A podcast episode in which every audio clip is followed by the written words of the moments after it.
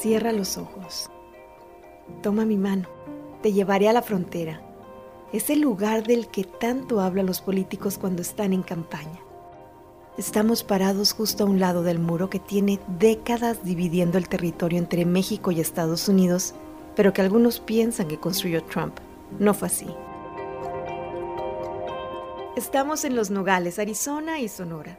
Del lado estadounidense hay calma, del mexicano una orquesta de sonidos callejeros.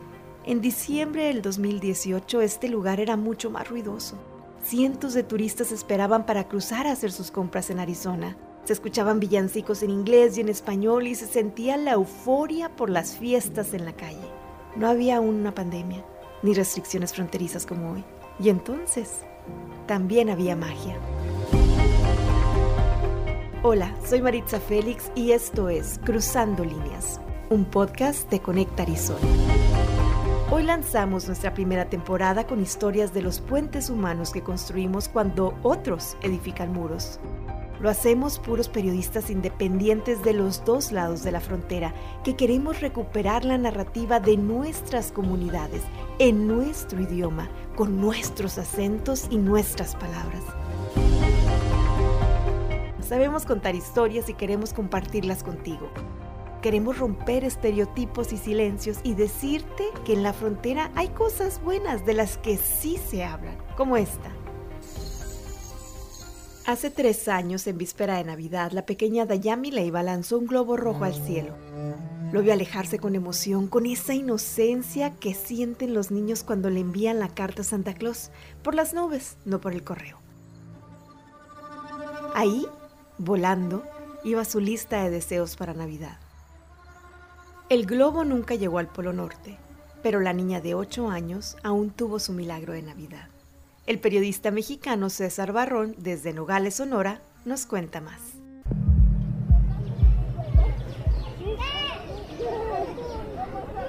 Era un día frío de diciembre de 2018. Estaba nublado. Faltaban 10 días para la Navidad. Dayami, de 8 años, su hermana, sus papás, primos, tíos y sus abuelos estaban parados al sur del muro fronterizo en la colonia del Rosario, un barrio popular de la ciudad de Nogales, Sonora, México. Desde algunas lomas se puede observar varios negocios de comida rápida y la carretera interestatal 19 del otro Nogales, el de Arizona. Su hermana Jimena y dos primos pequeños escribían sus cartas dirigidas a Santa Claus, con un hilo amarraban las hojas de papel a cuatro globos, tres de color rojo y uno verde. Después los lanzaban al aire. Una, dos, tres. Avienta la tuya para allá.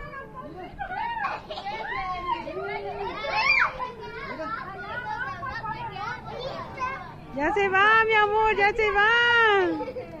Bye bye, dígale bye. Bye. Así cumplían con una tradición anual que inició en 1991 en la familia de Damaris, la mamá de Dayami. Fue la abuelita quien comenzó a lanzar globos. Ya no se acuerda ni por qué, pero hasta la fecha lo siguen haciendo. Así lo explica el papá de Dayami, Cristian. No es algo nuevo para nosotros, no es algo que hayamos empezado a hacer en estos últimos años. Siempre ha sido una tradición de la familia, la familia de mi esposa, hacerlo de lanzar el globo al Santa antes de Navidad. Mi esposa lo hacía, de hecho, desde que era una niña, lo hacía con sus primos y cada año se ha ido haciendo. Ya que nacieron nuestras hijas, igual. Desde el primer año lo hacían y, y siempre lo han hecho. Incluso mis bebés más chicas también ya lanzaron su globo por primera vez. Los globos deberían llegar al Polo Norte y las cartas deberían ser leídas por Santa, quien les cumpliría sus deseos. Pero esta vez fue diferente. El globo de color rojo de Dayami cruzó el muro fronterizo. No llegó al Polo Norte, sino que un día después terminó desinflado en medio de la nada, en las montañas de Patagonia, Arizona, un pequeño pueblo rural 20 millas al noreste de Nogales, Sonora. En ese invierno de 2018, Randy Hayes tenía 60 años y trabajaba en una organización no lucrativa con proyectos para el gobierno de Arizona. Marcela es su esposa.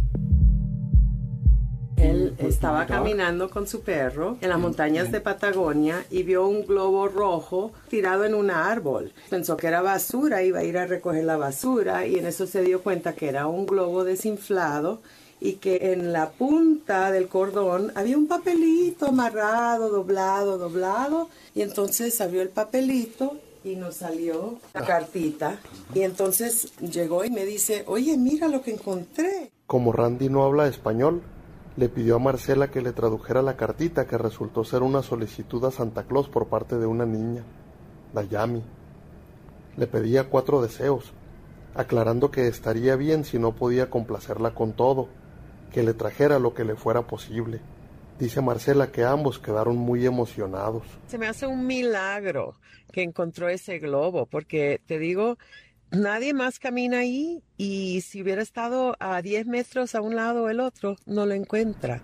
Randy y Marcela relacionaron esto que ellos llaman milagro con alguna señal divina, ya que hace 13 años perdieron a un hijo en trágicas circunstancias. Quizá por esa añoranza, Randy decidió cumplir el deseo de la niña, pero tenían un problema. No sabían quién era. Tenemos que encontrar a esta niña, pero no tenía ni dirección ni nada. El matrimonio Hayes tiene 30 años viviendo en la misma zona de Patagonia. Conocen a muchas personas y decidieron usar sus contactos para encontrarla. En cuestión de minutos pusieron manos a la obra. Marcela llamó a la oficina de correos, a dos escuelas primarias de Patagonia y a tres de Nogales, Arizona, sin lograr dar con la pequeña. Buscaba a una niña llamada Daxami, porque así pensaron que escribió su nombre. Entonces decidieron buscar del lado mexicano del muro fronterizo. Pues yo siempre he estado en los dos lados de la frontera. Hace años, sabes, yo trabajé en Nogales, Sonora, y cruzaba todos los días. Entonces yo siempre he entendido que hay familias que están en los dos lados. Contactaron a sus amistades en Nogales, Sonora. A como diera lugar, querían encontrarla antes de las fiestas. Marcela sabe lo importante que es Navidad para las familias binacionales. Pero además, sentía que encontrar a la niña y cumplirle sus deseos era algo muy especial, justo lo que necesitaban para revivir su propio espíritu navideño. Este globo yo no sé cómo voló tan lejos y en realidad eso te demuestra que el amor que uno siente por la gente no, no depende de qué lado de la frontera están. El amor no tiene fronteras. Y entonces mm, yo tengo amistades en los dos lados y no prefiero unos a los otros porque están aquí o allá. Al no encontrar a Daxami en el lado estadounidense del muro, Randy envió un mensaje a través de la página de Facebook de la estación de Radio Geni de Nogales, Sonora. Transmitiendo desde Nogales, Sonora, México, las 24 horas. El texto lo recibí yo. Soy periodista desde hace 14 años en esa estación y tengo un segmento de noticias policíacas en el programa Primera Plana. En su mensaje, Randy explicaba que utilizó un traductor en línea para darse a entender en español. Esto es parte de lo que decía. Si alguien nos puede ayudar a localizar a la pequeña Daxami o a su familia, nos encantaría ayudar a hacer que la magia de la Navidad sea para ella. A los pocos minutos le llamé y como un anuncio de servicio público ese mismo día, el 19 de diciembre de 2018, abrí el micrófono. Le repetí la historia de la pareja de Estados Unidos, que buscaba a la niña Daxami o Dayami. Lleno con toda la información policíaca, le quiero contar una historia pues sentimental acorde a estas temporadas. Fíjense, nos contacta una familia de Patagonia que el domingo andaban ahí en las montañas de Patagonia. Creo que sacaron a las mascotas, salieron a, caminar. Y andando ahí en las montañas, en un área despoblada, bueno, si usted sabe, si nos escuchan, pues ayúdenos, alguna vecinita, una amiga de su hija, que tenga ese nombre, que haya sido quien aventó un globo y que le amarró una cartita dirigida a Santa, pues que se comuniquen aquí con nosotros al 3120014, no porque hay alguien pues que les va, le va a regalar cosas de lo que le pidió ahí a Santo Claus. En menos de dos horas, Cristian, el papá de Dayami, llamó a la radio y dejó su número telefónico. Un tío de Dayami le informó que había escuchado nuestro anuncio. Le llamé a Cristian. Me confirmó que era su hija la niña que buscábamos, pero que en realidad se llamaba Dayami, no Daxami.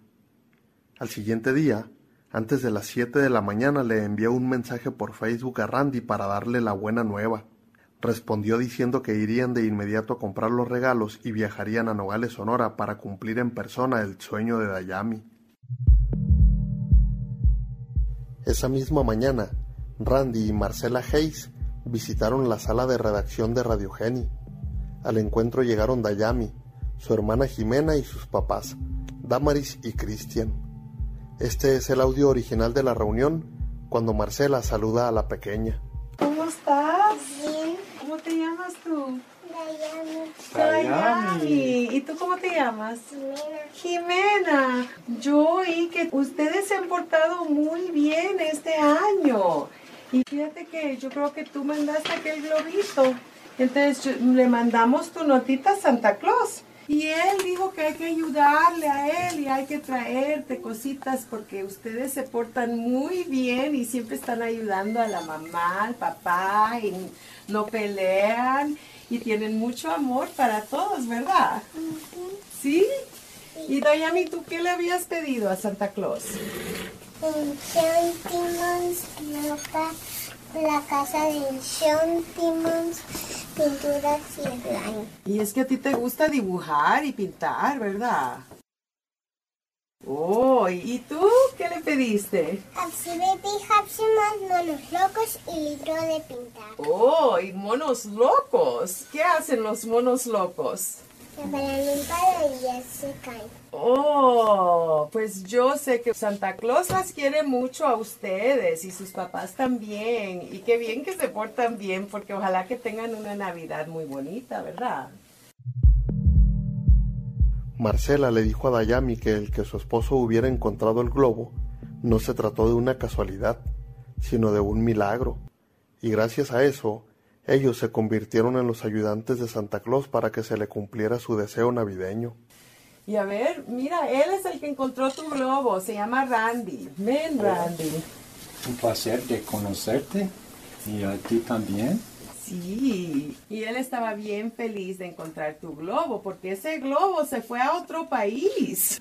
¿Sabías? Cuando tú tiraste el globo, ¿qué pensabas?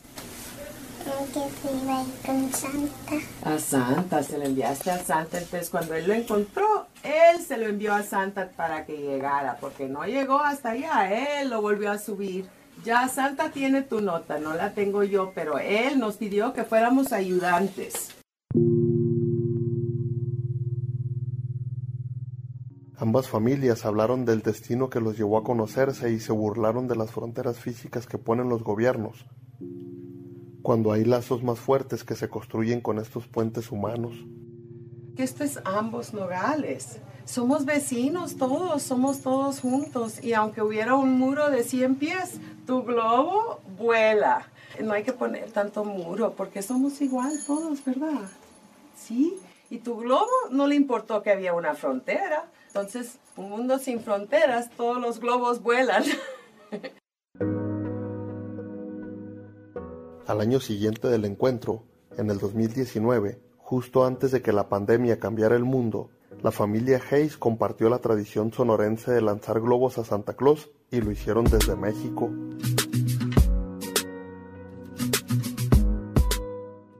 Mucho ha pasado desde que Dayami lanzó su globo con la esperanza de que Santa Claus le trajera sus juguetes favoritos.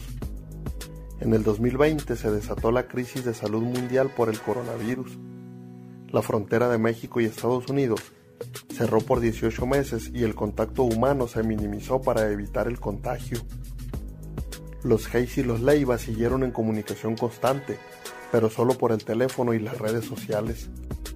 En medio del aislamiento, Dayami cumplió los 11 años y entró al sexto de primaria. Pensó que su historia sería una más de esos cuentos tiernos de Navidad, pero no fue así. Ahora los Leiva y los Hayes tienen una relación, literalmente, de película.